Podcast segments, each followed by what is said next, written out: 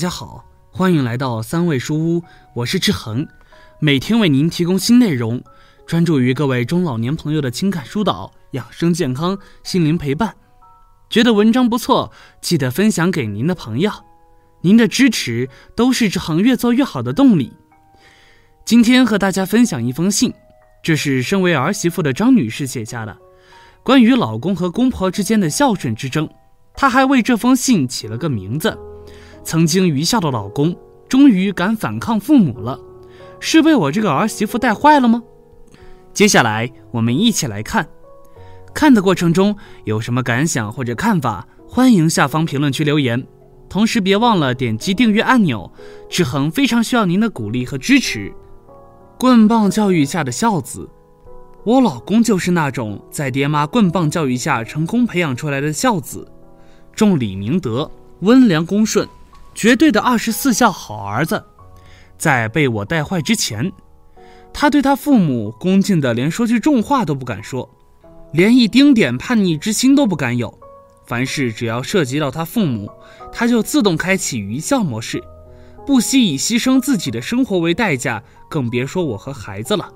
当然，这种愚孝的男人一般也会对女朋友特别好。在婚前，女朋友跟自家父母还没有利益冲突的时候，这是我后来才发现的规律。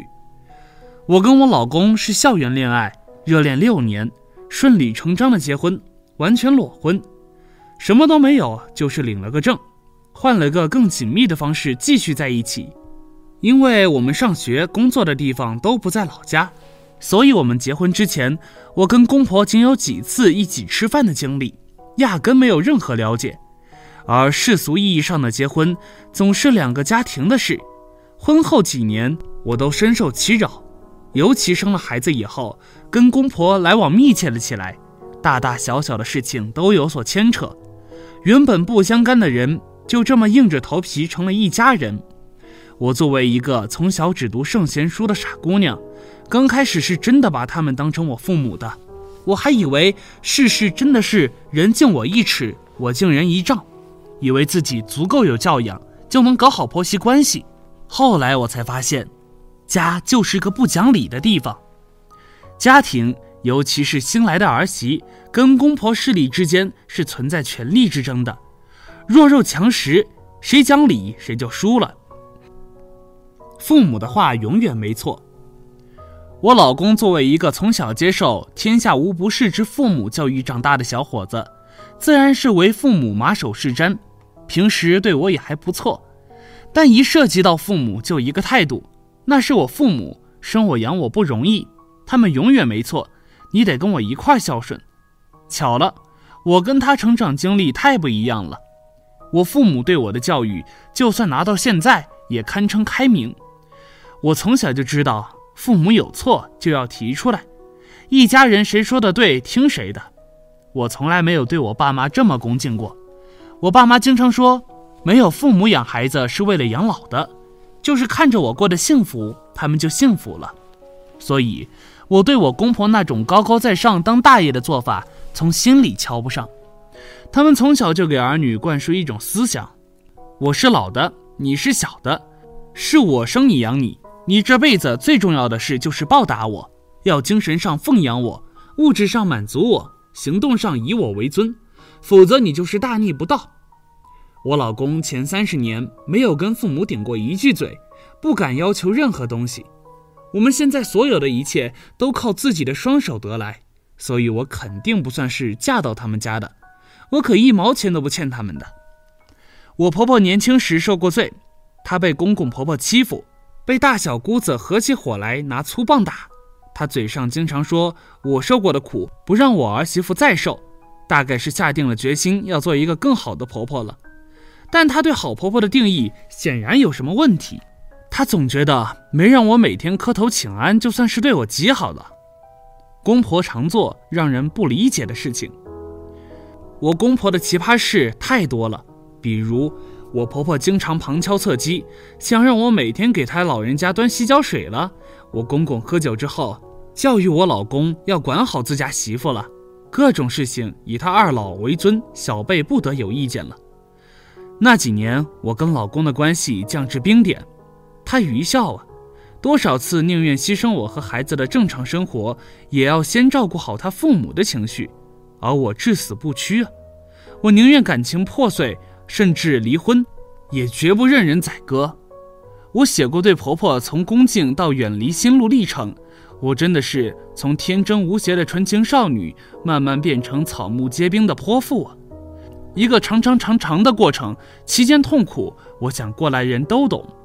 但凡事皆有两面性，回想起来，我倒是真的很感谢那些经历，因为痛苦让人觉醒，人往往是在深入骨髓的痛苦之中，才能找到解脱之道的。我现在彻底想了个通透，不再跟那些传统理念小挨小痛斤斤计较了，就像是突然打通了任督二脉，我突然变成了一个不要脸的人，放下一切妄念，不再追求完美形象，不在乎别人怎么看。不再被那些不合理的逻辑观念所束缚，给自己解开了枷锁，从此走上了放飞自我的道路。反抗公婆，大家说这样对吗？首先，我告诉老公，不要再妄想再改造我。公婆认为我身上毛病太多了，好吃懒做，嘴巴不甜。我老公经常为了这事强迫我好好表现，甚至跟我说，公婆不在的时候，我要怎么欺负他都可以。公婆在，我就得表面上做出贤妻良母的样子。哼，我首先破了他这个执念。我跟他讲了，他父母怎么看我是他们的问题，不要以这个为借口来掩饰你对我的不满。如果你对我不满，可以吵架，可以离婚。我这辈子就这样了，不会为任何人改变了。于是很快，老公就真的放弃了这个执念，因为我一副死猪不怕开水烫的样子。哪怕在公婆面前，我也是怎么舒服怎么来。反正我是在自己买的房子、自己建设的家，没有寄人篱下。我就承认我自己好吃懒做、不会说话了，并且以此为荣。他们很快拿我没办法了。然后我告诉我老公，带孩子不是公婆的义务，是你男人的义务。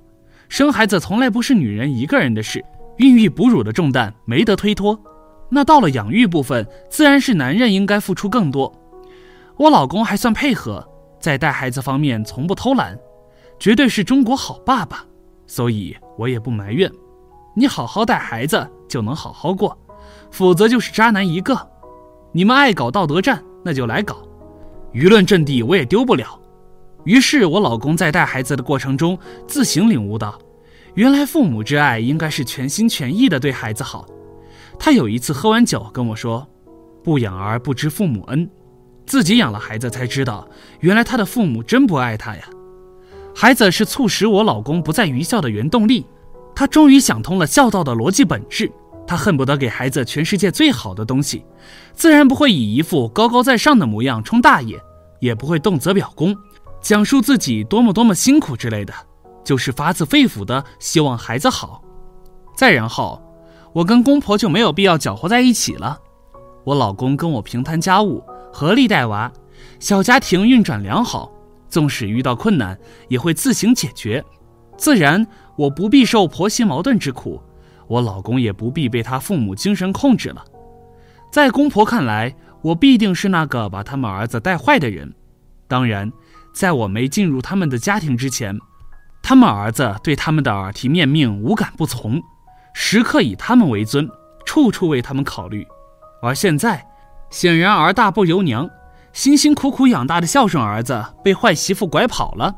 不过，我真心觉得拯救老公于那高强度的精神压力之下，我也算是功德一件了。不过，真正让他改变的不是我，也不是孩子，而是他自己的觉醒。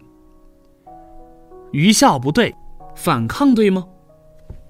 这世上，在孝道文化下长大的孩子数不胜数，有些父母坚称棍棒底下出孝子，养成了一批奴隶傀儡。以前我想不通“不孝有三，无后为大”的道理，为什么呢？不生后代怎么就是最不孝的事了？后来我明白了，因为儒家文化君君臣臣父父子子，不生后代怎么建立以老人为中心的家族帝国？没有孩子，谁来奉养这个老人？一个人，他可能在外部世界并不能靠自己的打拼挣得什么财富地位，而一旦生了孩子，他就不一样了。他对这个孩子有绝对的权利，他在这个孩子面前作威作福、撒泼耍横，甚至在古代还掌握了生杀大权。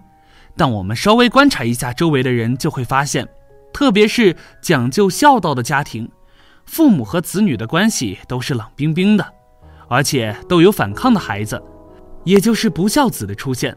而这些不孝子，往往不是一开始就不孝的。而是在自己成立了家庭、成长到一定阶段才突然黑化的。而不孝到底应该如何定义呢？有些父母觉得，孩子只要有一丁点忤逆的念头，就算是不孝了。我们时常在新闻上看到被子女抛弃、流落街头的老人。一边倒谴责子女、同情老人的同时，我们是不是也需要多多的思考一下真相？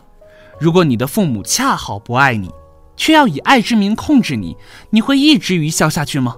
你敢反抗，去活出自己吗？对于这一切，屏幕前的你有什么想法呢？快在评论区留言讨论吧！觉得文章不错，记得转发给自己的家人朋友。没有订阅的朋友，也请点击订阅按钮。